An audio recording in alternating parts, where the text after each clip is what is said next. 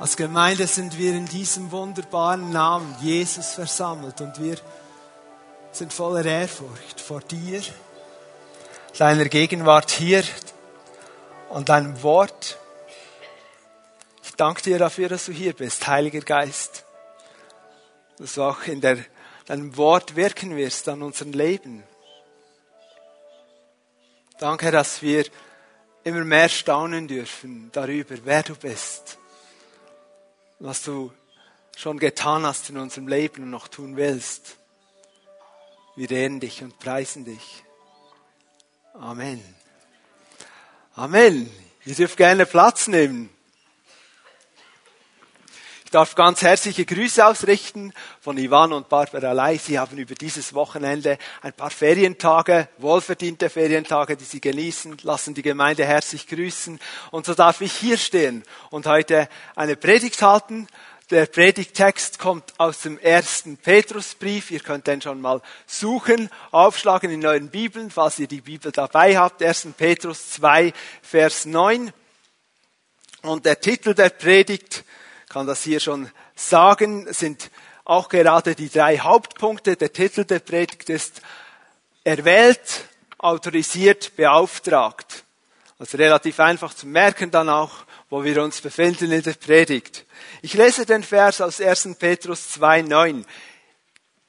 Ihr jedoch seid das von Gott erwählte Volk, Ihr seid eine königliche Priesterschaft, eine heilige Nation, ein Volk, das ihm allein gehört und den Auftrag hat, seine großen Taten zu verkünden. Die Taten dessen, der euch aus der Finsternis in sein wunderbares Licht gerufen hat. Für einige unter uns eine bekannte Bibelstelle. Vielleicht habt ihr sogar schon eine oder mehrere Predigten darüber gehört. Dennoch glaube ich, selbst wenn es dir bekannt ist, Gottes Wort spricht immer wieder neu zu uns und kann immer wieder neu kraftvoll in unserem Leben wirken. Ich glaube, einige von uns haben das schon erlebt. Wer hat das schon erlebt, dass Gottes Wort immer wieder neu spricht? Ich darf das immer wieder erleben. Dann liest man wieder in ein biblisches Buch, das man schon gelesen hat und denkt, wow, so kraftvoll, habe ich noch nie so gesehen. Also als auch eine bekannte Bibelstelle. Dieser Petrusbrief ist in einen Zusammenhang hineingeschrieben worden. Der, der wurde an Briefempfänger versandt. Auch heute, wenn wir etwas schreiben, schreiben wir meistens an jemanden, vielleicht eine WhatsApp-Nachricht, geht nur raus, wenn du im richtigen Chat bist. Ist doch wichtig, im richtigen Chat zu sein. Ich weiß nicht, wer da schon andere Erfahrungen gemacht hat. Oder eine E-Mail-Nachricht geht nur dorthin, wo der E-Mail-Adressat eben eingetragen wurde. Und auch diese, dieser Brief des Petrus, Apostels Petrus, der hat diesen Brief an gläubige Christen geschrieben, die in, damals in der heutigen Türkei leben. Und diese gläubigen Christen kamen wegen ihrem neuen Glauben zunehmend unter Druck. Sie gingen durch schwierige Zeiten. Das sehen wir aus dem Zusammenhang des Petrusbriefes. Und wir gehen auch davon aus, dass dieser Brief noch geschrieben wurde vor den ähm, umfassenden und schrecklichen Verfolgungen unter dem römischen Kaiser Nero, also noch vor dem Jahr 64 nach Christus. Und doch wissen wir, auch wenn wir schon mal in der Apostelgeschichte gelesen haben, die ersten Christen, die sich zum Ziel gesetzt haben, dem Auftrag von Jesus nachzukommen und Menschen mit dem Evangelium bekannt zu machen, die kamen immer wieder unter Druck. Mal landeten sie im Gefängnis, mal wurden sie aus der Stadt geworfen, mal wurden sie gesteinigt, gegeißelt, geschlagen. Sie erlebten Druck und Verfolgung. Und das ist die Situation, was passiert, wenn Christen unter Druck kommen. Das war die Situation dieser Christen, an die Petrus geschrieben hat. Es gibt zwei hauptsächliche Reaktionen, wenn wir unter Druck kommen als Christen wegen unserem Glauben. Die erste Reaktion ist, wir müssen uns wehren. Wir müssen uns wehren gegen diese böse Welt, die uns nicht akzeptieren will. Wir ziehen uns zurück. Wir sind für uns. Wir bilden eine enge Gruppe und wir, wir haben enge Gesetze. Als Christ macht man jenes nicht und dieses nicht. Und wir gehen auch nicht in den Kino, gewisse Filme anschauen und so weiter. Wir igeln uns ein, weil wir müssen uns ja schützen, weil plötzlich könnten Menschen, die Jesus so noch nicht kennen, uns mit ihrer Unmoral anstecken wehren, so eine defensive Haltung einnehmen. Das wäre, ist oft eine der Reaktionen.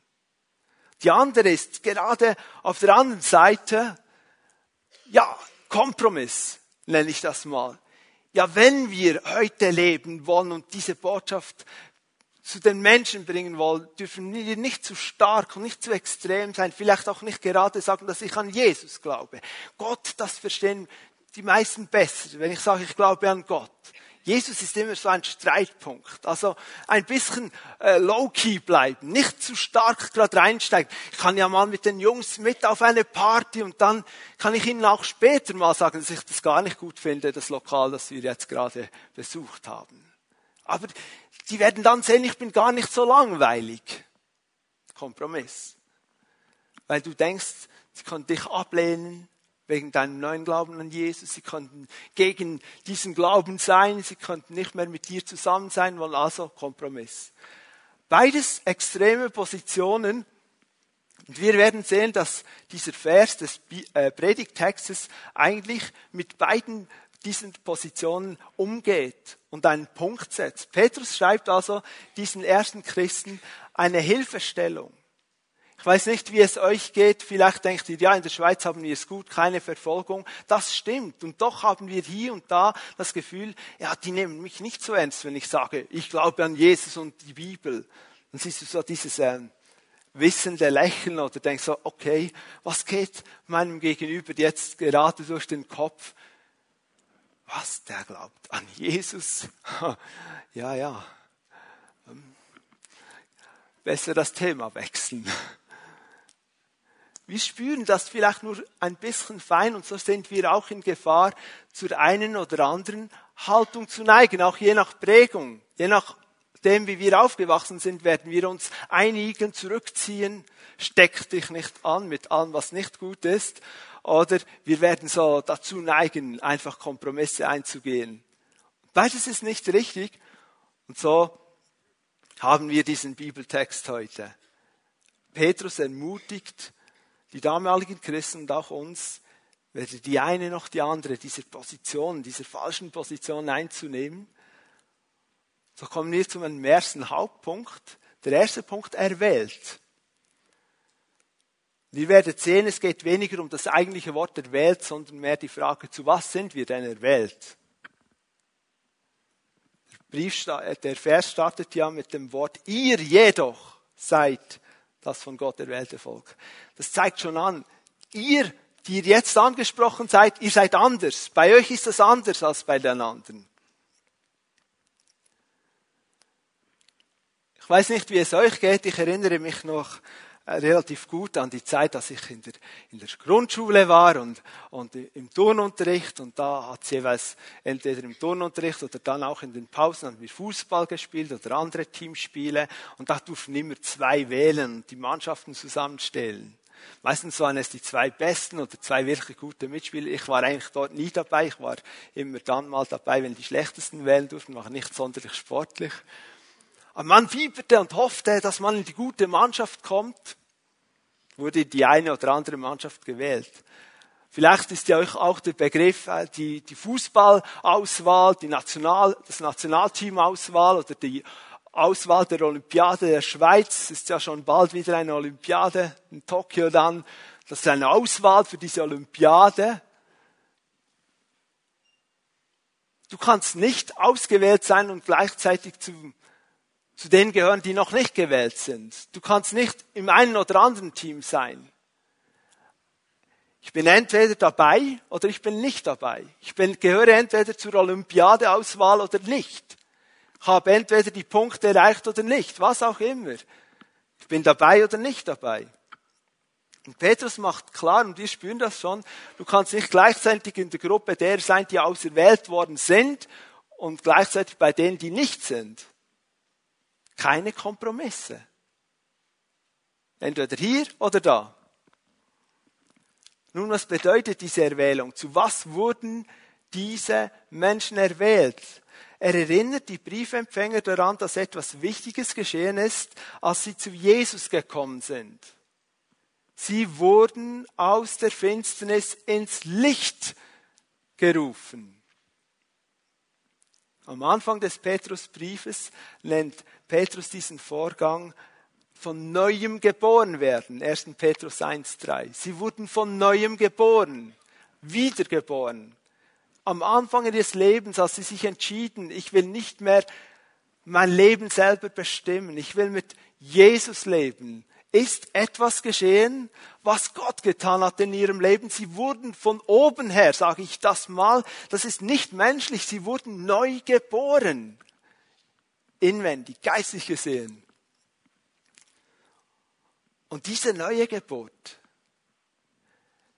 bewirkte nun eine Zugehörigkeit auf zwei Ebenen. Erstens, es ist, bewirkt eine Zugehörigkeit zu einer neuen geistlichen Familie. Und zweitens, es bewirkt eine Zugehörigkeit zu einer neuen geistlichen Nation, einem neuen geistlichen Reich. Wir wollen das genauer anschauen. Die Zugehörigkeit zu einer neuen geistlichen Familie. Das lesen wir da, wo es heißt, das von Gott erwählte Volk. In manchen Bibelübersetzungen steht dort das von Gott erwählte Geschlecht.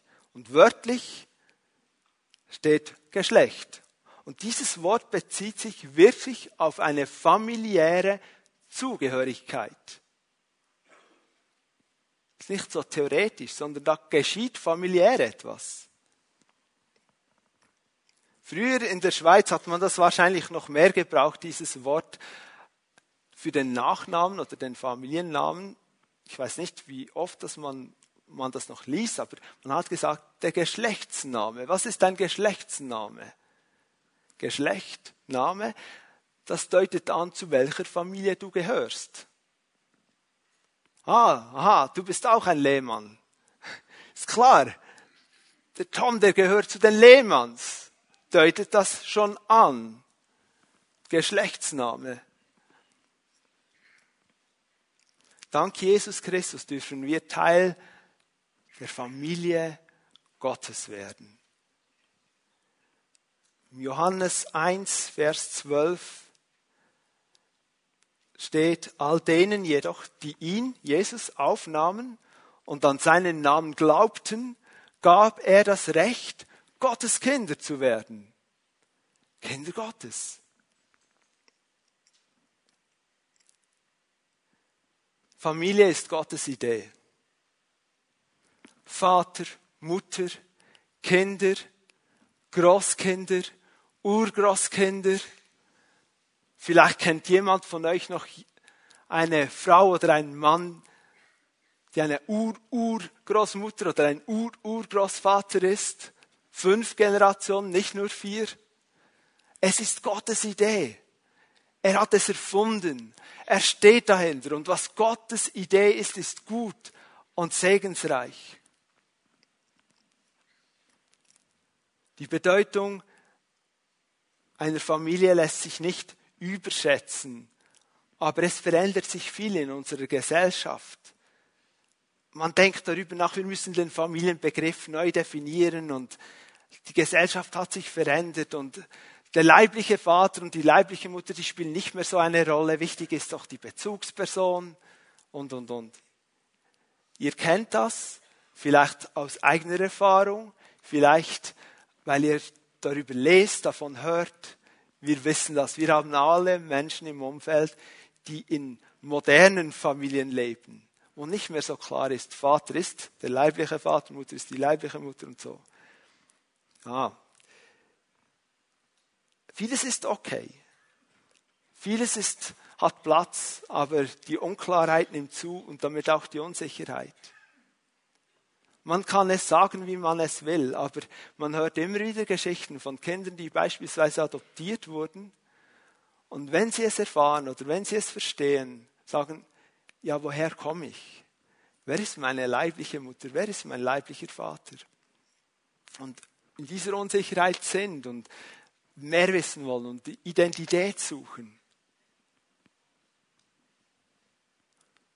Was auch immer meine und deine Geschichte ist in Bezug auf Familie.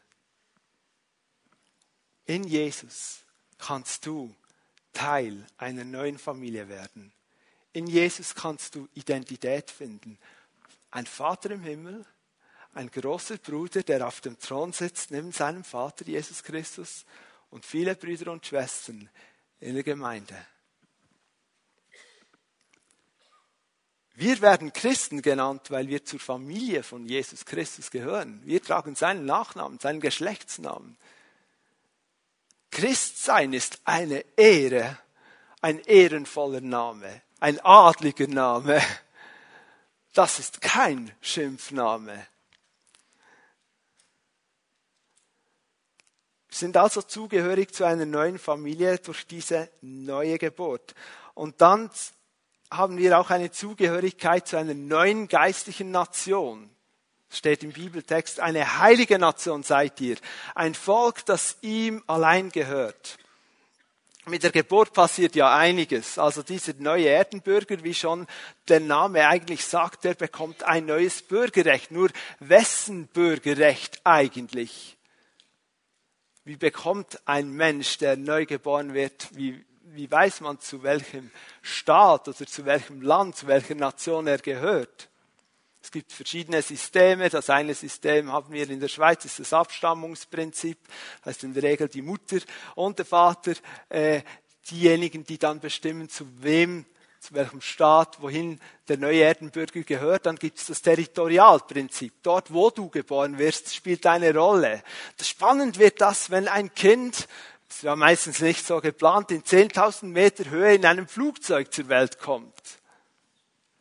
Da muss man überlegen, wann ist der Geburtszeitpunkt und wo sind wir gerade gewesen. Je nach Land, wenn das Territorialprinzip herrscht beispielsweise, fliegst über US-Gebiet oder so, kann das Baby US-Bürger sein. Ob schon die Eltern vielleicht Schweizer sind beide. Bürgerrecht. Auch bei der geistlichen Geburt, bei der Wiedergeburt erhält der Neugeborene ein neues Bürgerrecht. Epheser 2, 19 drückt es so aus. Ihr seid jetzt also nicht länger Fremde ohne Bürgerrecht, sondern seid zusammen mit allen anderen, die zu seinem heiligen Volk gehören, Bürger des Himmels. Ihr gehört zu Gottes Haus, zu Gottes Familie. Ist das nicht genial? Nun, einige Länder erlauben Doppelbürgerrecht. Die Schweiz zum Beispiel. Man kann EU-Bürger sein und Schweizer Bürger, amerikanischer Staatsbürger und Schweizer Bürger. Andere erlauben das nicht. Was wichtig ist für uns heute zu verstehen, die heilige Nation, dieses neue geistliche Reich kennt keine doppelte Staatsbürgerschaft. No way. Du kannst nicht in der alten Welt und in der neuen Welt Gottes Staatsbürger sein. Unmöglich. Das heißt, die Gläubigen, die hier im ersten Petrusbrief angesprochen werden, gelten in der geistlichen Realität nicht mehr als Bürger von Pontus, Galatien, Kappadokien, Asien und Bithynien. Das, so hießen die Gegenden damals zur Zeit 64 nach Christus, 60 nach Christus, heutige Türkei nicht mehr primär in der geistlichen Realität waren sie Bürger von diesen römischen Provinzen. Nein, sie haben durch die Wiedergeburt ausgecheckt aus dieser alten Welt, aus dieser unsichtbaren Realität eines Weltsystems, wo sie jetzt nicht mehr dazugehören und wurden gleichzeitig hineingenommen in dieses neue Reich, in diese heilige Nation. Und Petrus verdeutlicht diese wichtige Realität, indem er gewisse Worte braucht in seinem Brief. Der Brief fängt an mit den Worten, ihr Fremde, die ihr verstreut seid hier, das tönt nicht sehr motivierend. Ihr seid Fremde, ihr seid verstreut. Ich weiß nicht, wie es euch geht. Wir haben einige Geschwister hier, die sind nicht in der Schweiz geboren, offensichtlich nicht. Vielleicht, und das würde mir sehr leid tun, hat man dich schon mal als Ausländer beschimpft. Aber wenn Petrus hier uns jetzt oder die Briefempfänger und uns auch Ausländer nennt, Fremde, ist das bitte kein Schimpfwort, sondern etwas zum Nachdenken. Was bedeutet das, wenn er uns so nennt? Auch im ersten Kapitel sagt er ihnen, solange ihr in der Fremde seid, er erinnert sie daran, hey, bei all dem, was ihr durchmacht, alles, was schwierig ist, ihr seid ja hier eigentlich gar nicht zu Hause. Dann im 1. Petrus 2,11, ihr seid Gäste und Fremde in dieser Welt. Gäste bedeutet Menschen ohne das volle Bürgerrecht des Landes, in dem sie wohnen. Fremde sind nicht Bürger, Menschen, die vorübergehend in einem fremden Land wohnen, vorübergehend in einem fremden Land wohnen. Und dasselbe gilt für alle, die durch ihren Glauben an Jesus Christus gerettet und wiedergeboren werden. Du und ich. Wir sind Fremdlinge. Wir gehören nicht ins System dieser Welt. Wir gehören hier eigentlich nicht mehr hin. Das ist nicht unsere wahre Heimat. Mit dem Start meines neuen Lebens in Jesus Christus habe ich hier mein Zuhause verloren. Geistlich gesehen. Es mag sein, dass du diesen roten Pass mit dem Schweizer Kreuz hast oder einen anderen Pass. Es gibt ganz viele verschiedene Pässe. Ich bin überzeugt, wir haben hier ganz viele Nationalitäten. Aber als Christ, der wiedergeboren ist, sind wir hineingeboren, sind wir zugehörig zu einer neuen Nation, einer neuen geistlichen Nation.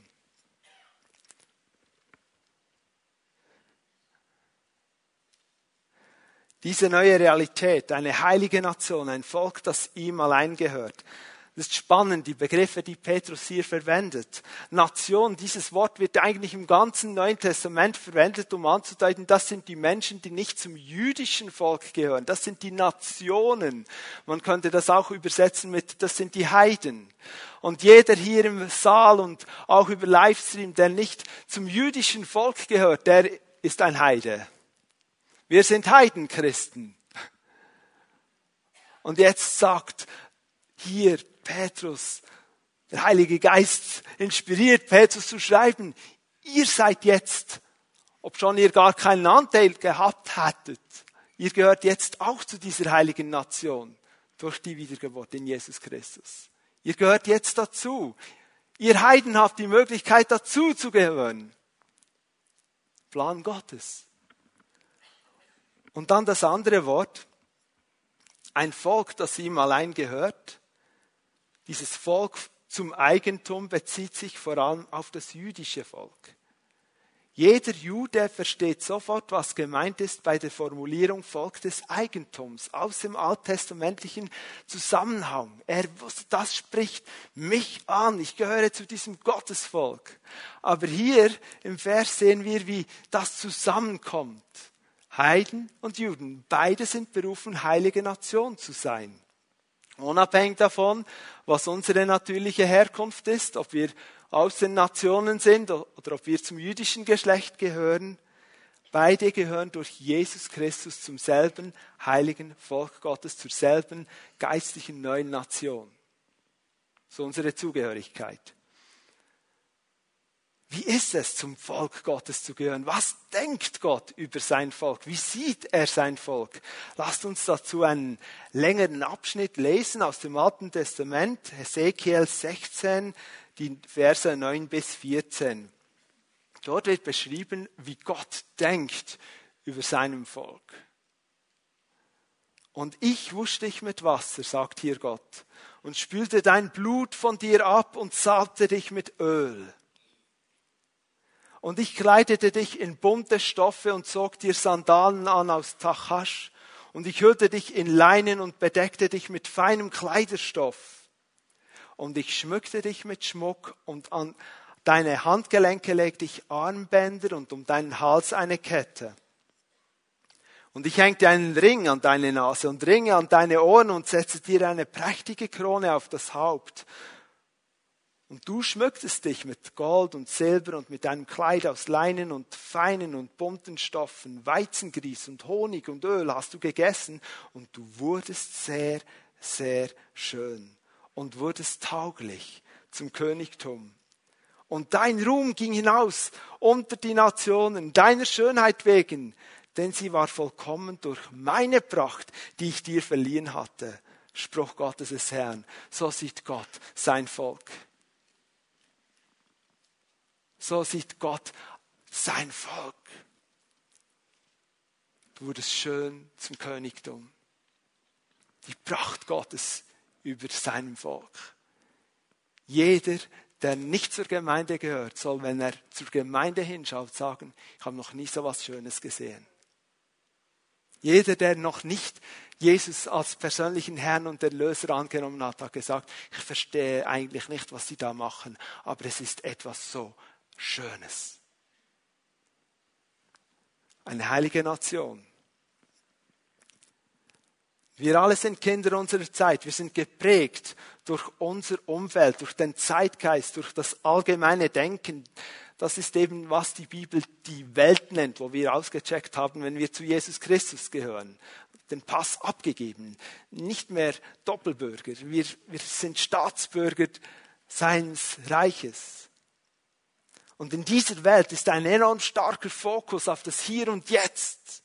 Wir versuchen um jeden Preis die wenigen Jahre, die wir hier haben, obwohl das es viel mehr Jahre sind als noch vor Jahren, versuchen wir um jeden Preis auszukosten. Und ja, nicht zu früh zu sterben. Natürlich, niemand will sterben. Wir geben alles, so dass wir auch noch mit 80 oder 90 Jahren an einem Marathon teilnehmen können. Wir wollen ja fit bleiben und schön. Vor kurzem habe ich gelesen, da gab es einer, der wollte sein Geburtsjahr amtlich ändern lassen, damit er mehr Chancen hat bei jüngeren Frauen. Er sehe es noch so gut aus, aber das Problem sei der Jahrgang. Das ist unsere Zeit. Man könnte hier etwas verpassen, also auskosten, auskosten, auskosten. Ja, nicht auf etwas verzichten. Und das macht für uns nicht Halt. Deshalb ist diese Botschaft des Petrusbriefes so wichtig. Deshalb müssen wir uns das verinnerlichen.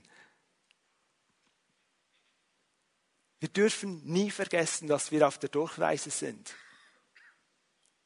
Vielleicht hast du dich gut eingerichtet, hast seit Jahren, vielleicht sogar über mehrere Generationen ein schönes Haus.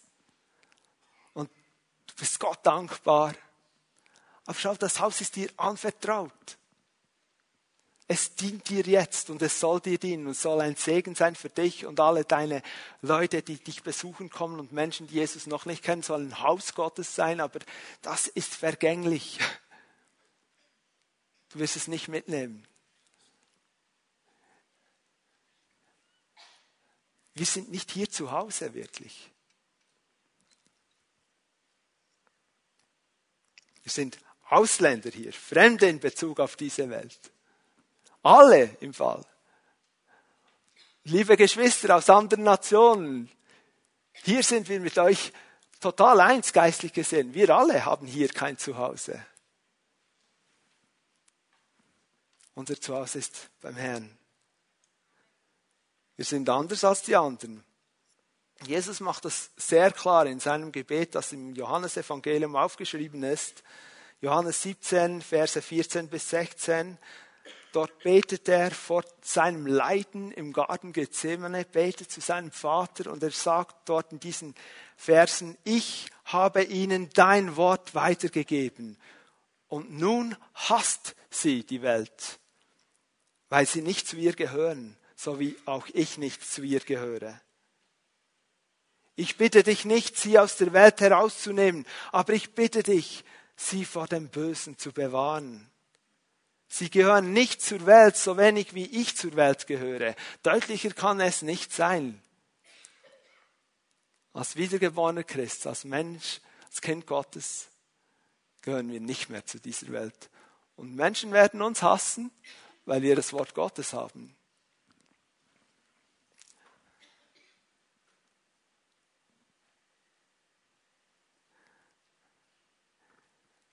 Wir müssen nicht vergessen, dass wir auf der Durchreise sind.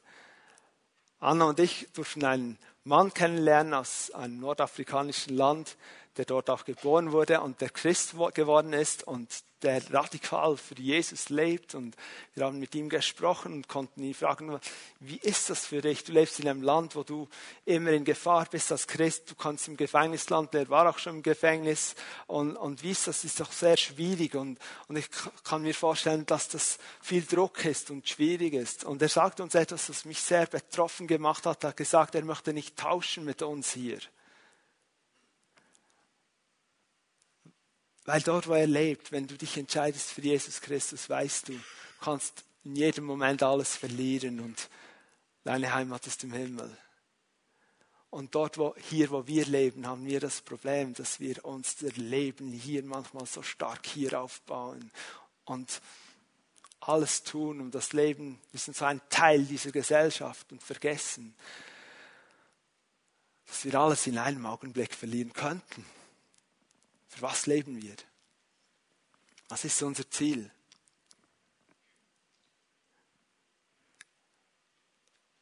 Wir haben nichts im Griff. Ich habe gesagt im ersten Gottesdienst, die älteren Geschwister und uns 80 Jahre alt, 80 Jahre alt, dann weißt du, ich habe 80 Jahre gelebt. Aber ich weiß nicht, ob ich 80 Jahre leben werde. Ich weiß es nicht. Ich weiß nicht mal, ob ich 50 Jahre leben werde. Jetzt könnt ihr schätzen, wie alt ich bin. Wir wissen es nicht. Und verglichen mit der Ewigkeit können wir sowieso nicht denken, aber was sind 80, was sind 100 Jahre, was sind 50 Jahre? Verglichen mit der Ewigkeit. Unsere Heimat ist im Himmel. Wie leben wir heute? Es liegt nicht drin, dass wir Kompromisse machen. Das macht dieser erste Punkt klar.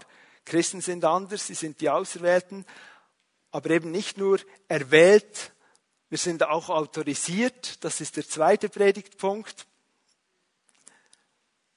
mit der Zugehörigkeit zu einer neuen geistlichen Familie und der Zugehörigkeit zu einer neuen geistlichen Nation kommen Rechte. Familie, Familienrechte. Nation oder Bürger einer Nation, Bürgerrechte. Das macht Sinn, oder? Und was sind diese neuen Rechte?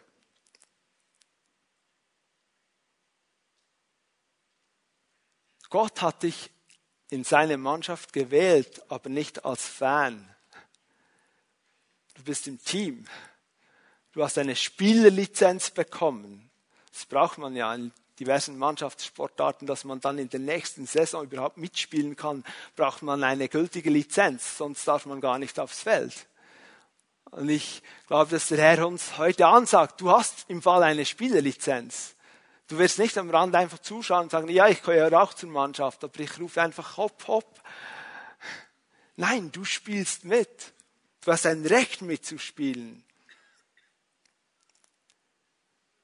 Der Vers sagt, ihr seid eine königliche Priesterschaft. Ihr seid, nicht ihr werdet sein, wenn ihr genug Bibel gelesen habt. Oder ihr werdet sein, wenn ihr 30 Jahre Christ seid. Oder ihr werdet sein, wenn ihr das und das richtig macht. Ihr seid eine königliche Priesterschaft. Königlich, Priester, was bedeutet das?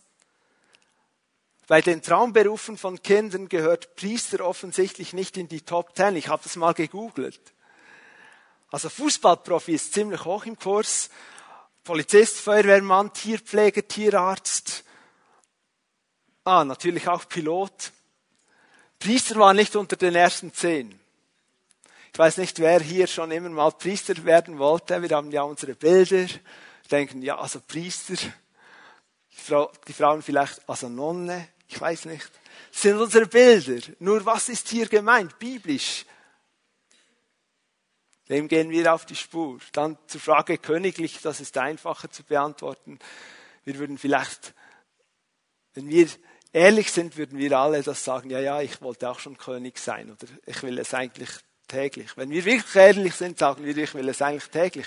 Weil eigentlich will, ich, dass ich meine Pläne umsetzen kann und dass das, was ich will, funktioniert und das ist König. Deshalb, wenn wir zu Jesus Christus kommen, sagen wir Jesus nicht mehr, ich will König sein, ich gehe jetzt auf den Thron, steige herunter, komme du auf den Thron, regiere du. Und das ist eine Herausforderung. Ich entdecke diese Neigung bei mir täglich, dass ich König sein will. Und da ist, muss ich dranbleiben. Er ist König. Aber königlich werden im biblischen Sinn, hier kann man nicht einfach so, sondern man wird hineingeboren. Königlich, was ist das für ein Wort? Im Neuen Testament ist dieses Wort verbunden mit Königreich. Andere Übersetzungen sagen dort auch Himmelreich, das ist Basileia, vielleicht habt ihr das schon gehört, das griechische Wort. Und ein Königreich wird regiert durch einen König. Und dieses Wort regiert ist dann wieder verhängt mit diesem Königreich, also selber Wortstamm. Und in einem Königreich herrscht ein König, regieren, herrschen ist immer im gleichen Wortzusammenhang. Königlich bedeutet regierend und herrschend oder mit anderen Worten Autorität anwenden und ausüben. Königlich. Die Bibel sagt im Römerbrief 5, Vers 17, wenn es durch die Verfehlung eines einzigen dazu kam, dass der Tod seine Herrschaft ausübte, wird das wiederum durch einen einzigen weit mehr als aufgewogen. Durch Jesus Christus werden jetzt die, die Gottes Gnade und das Geschenk der Gerechtigkeit in so reichem Maß empfangen, in die Kraft des neuen Lebens herrschen. Oder wörtlich im Leben herrschen. Wir sind dazu bestimmt, im Leben zu herrschen. Durch Jesus Christus. Wir sind bestimmt zu herrschen. Das Alte Testament drückt es so aus, ihr seid nicht mehr Schwanz, sondern ihr seid Kopf. Ihr seid die, die entscheiden. Ihr seid die, die vorausgehen. Ihr seid die, die Entscheidungen treffen, die zum Leben führen. Und nicht immer hinter, ihr seid keine Fußabtreter. Ihr seid bestimmt zum Herrschen. Im Leben herrschen. Königlich. Was bedeutet Priesterschaft? Zwei kurze Gedanken dazu, die uns helfen, dieses Bild ein bisschen zu bekommen. Ein Priester ist heilig. Priester sind heilig. Heilig bedeutet getrennt vom Alltäglichen. Nicht für alles zu gebrauchen, sondern auf die Seite gestellt für den Dienst Gottes. Auf die Seite gestellt für besondere Zwecke. Heilig. Nicht für den Alltag. Und ein zweiter Gedanke, sie stehen ausschließlich Gott zur Verfügung. Sie dienen ihm. Sie sind in seinen Dienst genommen. Ein Priester dient stellvertretend für andere Menschen dem lebendigen Gott. Ein Priester bringt diese Menschen vor den Herrn. Er ringt, er, er tut Fürbitte, er bittet für andere Menschen. Kommt vor Gott. Zusammenfassend kann man sagen, eine königliche Priesterschaft bedeutet, ich stehe im Dienst Gottes, für sein Königreich übe ich geistliche Autorität aus. Und ich stehe ausschließlich Gott zur Verfügung. Ich diene nicht noch einem anderen König und noch hier etwas und noch mir selber, sondern Gott. Ich glaube, es ist kein Zufall, dass du dort wohnst, wo du wohnst. Ich glaube, dass Gott dich dorthin gestellt hat, damit du in, als königlicher Priester dienst, damit du hinschaust, damit du dich nicht einigelst, damit du dich nicht wehrst gegen eine verlorene Welt, weil es ja irgendwie ansteckend sein könnte. Ich glaube, es ist kein Zufall, dass vielleicht im Wohnblock, wo du bist, Menschen in tiefer Not sind, in ihren Familien oder Arbeitslosigkeit da ist. Aber du bist derjenige, der weiß, wie man Anliegen zum Herrn bringt. Vielleicht hast du dich schon genervt über gewisse Vandalismusakte in deinem Dorf und du denkst, es darf ja nicht wahr sein. Wie kann man nur? Vielleicht möchte der Herr dich, dir das aufs Herz legen und sagen, du bist ein königlicher Priester. Fang an zu beten. Da ist ein Geist dahinter, hinter Vandalismus. Das ist etwas Destruktives. Ist nicht der Geist Gottes. Es ist ein dämonischer Geist. Da kannst du in der geistlichen Welt Autorität nehmen. Vielleicht betet ihr als Pfimia Tom und sagt, in unserem Dorf soll die Kriminalität zurückgehen. In unserem Stadtteil soll aufgehört werden mit Dealen, mit Drogen oder was auch immer. Wir beten, dass das Licht Gottes kommt dort, wo wir sind, als Pfimia Tom Gruppe. Herrschen im Leben. Herrschen im Leben. Mobbing in den Schulen. Hinstehen anfangen zu beten. Lehrpersonen, die Burnouts haben, hinstehen, anfangen zu beten. Herrschen im Leben. Christen ziehen sich nicht aus der Gesellschaft zurück, sie übernehmen Verantwortung als königlicher Priester. Und das ist eigentlich bereits der dritte Predigtpunkt. Wir haben einen Auftrag.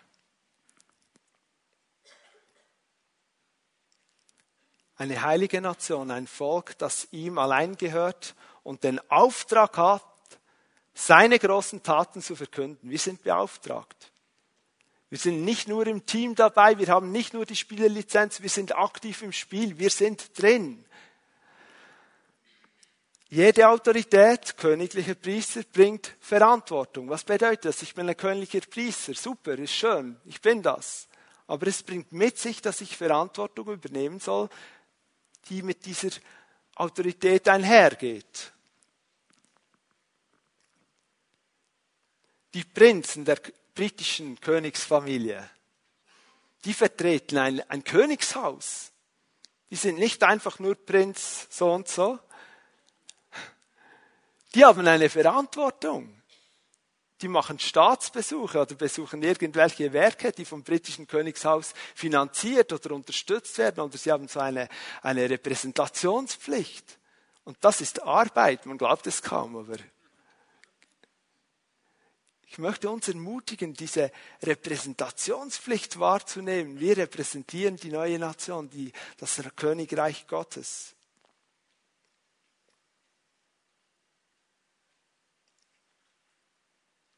Menschen, die hier im Gottesdienst sind, zur Gemeinde gehören, wiedergeboren sind, Söhne und Töchter, neue Nation, königliche Priesterschaft.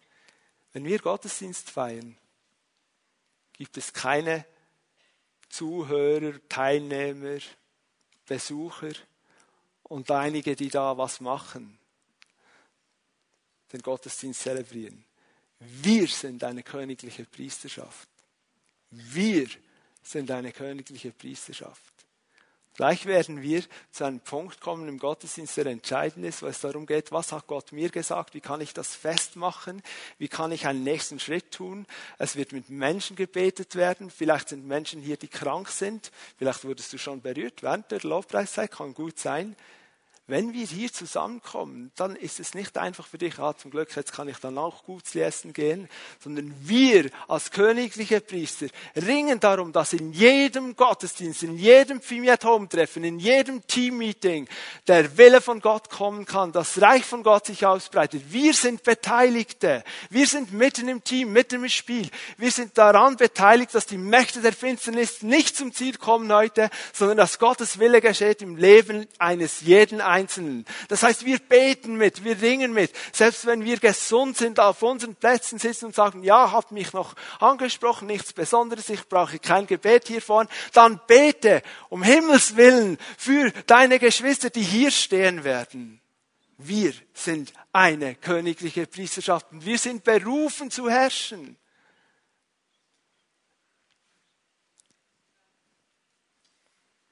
Wir gemeinsam. Es geht nicht um einzelne Rambos, die dann das Feld aufräumen oder noch mehr Chaos machen. Es geht nicht um Einzelkämpfer. Wir sind ein wunderbarer Leib. Wir haben gelesen, was Gott sieht über diese heilige Nation. Wir sind eine Vielfalt von Menschen, unterschiedliche Geschichten. Da ist viel Zerbrochenheit, aber auch viel Heilung, die schon geschehen ist. Da ist viel Not, aber auch schon viel Vergebung, die freigesetzt wurde. Und wir haben Gaben mitten unter uns, die fließen können. So dienen wir als heilige Nation, als königliche Priesterschaft. Wir verkünden die großen Taten Gottes, die Wohltaten dessen, der unser Vater im Himmel ist. Was gehört zu diesen großen Taten Gottes ganz einfach, es gehört alles dazu, was Gott an Leben schenkt, an Ermutigung schenkt, an Auferbauung schenkt, an Ausrichtung schenkt, an Korrektur schenkt, dass unser Leben immer mehr ihm ähnlich wird und unser Leben auf diese Spur des Lebens kommt. Unsere Pfimiat Home Leiterin erinnert oder fragt eigentlich in jedem Treffen, hat jemand ein Zeugnis? Und das fordert mich heraus. Ich habe es letztes Mal erzählt in der Pfimiat Home weil da geht ein Film bei mir ab. Hat jemand ein Zeugnis? Dann denke ich, wo hat sich von letzt jemand bekehrt oder wo war ich irgendwo beteiligt in einer Heilung und so. Und ich merke, ah, warte, was war da schon wieder? Und ich habe nichts. Zurückspulen. Die großen Taten Gottes, die wir verkünden sollen, ist alles, was dazu dient, dass wir seinen Segen aufnehmen können, mehr Leben von ihm haben, ihn mehr lieben, mehr Freude in uns tragen, mehr von seiner Barmherzigkeit in uns spüren. Überall, wo wir merken, da ist etwas passiert. Und dann merke ich, wenn ich so denke, ach, ich habe ja Zeugnisse. Da war diese Sitzung. Ich dachte vorher, ich weiß noch gar nicht, wie wir zum Ziel kommen. Und der Herr hat das eine und andere gefügt. Und jetzt sind wir nicht nur bei einer guten Entscheidung, auch die Beziehung wurde gestärkt. Oder ein kurzes Telefongespräch. Und ich merke, Gott gab Weisheit über was und wie wir das Gespräch führen sollen. Wir wurden beide auferbaut und so weiter. Und plötzlich merkst du, Gott ist mit mir in den schwierigsten Situationen. Und ich habe so viel zu erzählen, was der gute Vater im Himmel in meinem Leben Gutes tut.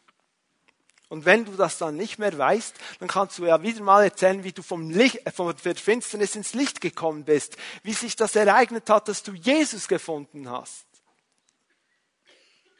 Deine, Wiederge deine Bekehrung, deine Wiedergeburt. Von der Finsternis ins Licht. Und glaub mir, ich habe manchmal das Gefühl, ich stehe jeden Tag an einem Punkt, wo Finsternis ist. Ich bin errettet. Ich liebe meinen Jesus. Aber da gibt es Punkte in meinem Leben, denke ich, ich sehe nicht durch. Ich brauche Licht. Und dann darf ich erleben, wie manchmal nicht sofort, aber über längere Zeit und manchmal auch schneller ein Durchbruch kommt, ein Lichtblick kommt. Das ist ein Zeugnis. Kann ich erzählen von den großen Taten Gottes.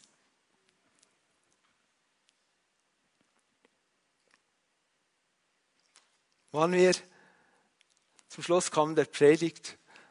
Lobpreisteam, könnt ihr euch bereit machen? Lass uns doch aufstehen. Ich, ich will ein bisschen zusammenfassen, aber jeder soll wirklich auf den Heiligen Geist hören. Wo spricht mich Gott an? Er wählt. Kannst du sagen, dass du zur neuen geistlichen Familie gehörst? Zur neuen geistlichen Nation? Von Herzen sagen, ich weiß, ich bin ein Bürger dieses Reiches Gottes. Mein Leben gehört Jesus. Dann lebe im Bewusstsein, dass du das Bürgerrecht der Welt abgegeben hast. Vielleicht ist es ja dieser Punkt, der dich anspricht. Du sagst, ich gehe noch zu viele Kompromisse ein. Ich lebe noch so diesseits bezogen und vergesse manchmal, dass meine wahre Heimat im Himmel ist. Wir vergessen manchmal, dass ich keine Garantie habe, dass ich 60, 70, 80, 90 Jahre alt werde. Ich habe keine Garantie. Aber was ich weiß, ich will jeden Tag, den ich lebe, will ich zur Ehre Gottes leben. Und jeder Tag, den ich noch leben werde, soll besser sein als der Tag gestern, weil ich Jesus mehr erkannt habe. Und weil ich näher am Ziel bin von meiner ewigen Heimat. Liebe ältere Geschwister unter uns. Ihr seid älter, aber ihr seid auch, wenn ihr mit Christus geht, näher am Ziel der ewigen Heimat. Brauchst du dort eine neue Perspektive? Es gibt keine doppelte Staatsbürgerschaft. Wir sind autorisiert. Selbst wenn du Schreiner bist, Buchhalter, Pflegefachmann, Ärztin, Maurer, Managerin, was auch immer dein Beruf ist. Vollzeit, Family Managerin, was auch immer dein Beruf ist, du bist zuerst königlicher Priester. Ganz zuerst. Fang an zu herrschen in deinem Büro. Schlechte Atmosphäre. Du kommst jeden Morgen rein und denkst, ich kann hier nicht arbeiten. Ist so eine miese Stimmung. Steh auf, fang an zu herrschen. Nimm Autorität im Gebet. Binde diesen vermiesenden Geist unter die Herrschaft Jesu Christi. Nimm Autorität. Steh hin. Schlechte Stimmung im Team. Dinge, die schief laufen. Ein Projekt, das droht Bach runterzugehen. Steh auf, nimm Autorität. Du bist ein königlicher Priester. Sage, Herr, ich arbeite hier nicht umsonst. Ich will ein Segen sein für meine Firma und das kann nicht sein. Gib uns Weisheit. Zeige uns, was die nächsten Schritte sind. Ich stehe hin. Ich nehme Autorität. Das kann nicht sein beauftragt. Schweigen wir nicht. Reden wir über Gottes Güte und was er getan hat in unserem Leben. Es gibt genug Bad News. Diese Welt braucht Good News von Menschen, die das echt erzählen und sagen, ich habe das wirklich erlebt. Echte, authentische, gute Nachrichten von dir und mir, weil wir an Gott glauben, der Gutes tut in unserem Leben. Lasst uns diese Welt überschwemmen mit Good News. Lasst uns von Gott sprechen, was er tut in unserem Leben, selbst wenn es nicht immer so rosig funktioniert. Er tut immer noch viel Gutes. Vielleicht hat dich einer dieser drei Punkte erwählt, autorisiert, beauftragt, etwas, nur eine kleine Sache angesprochen. Du weißt, ich muss hier einen Schritt gehen. Dann bitte ich dich, dass du dann nach vorne kommst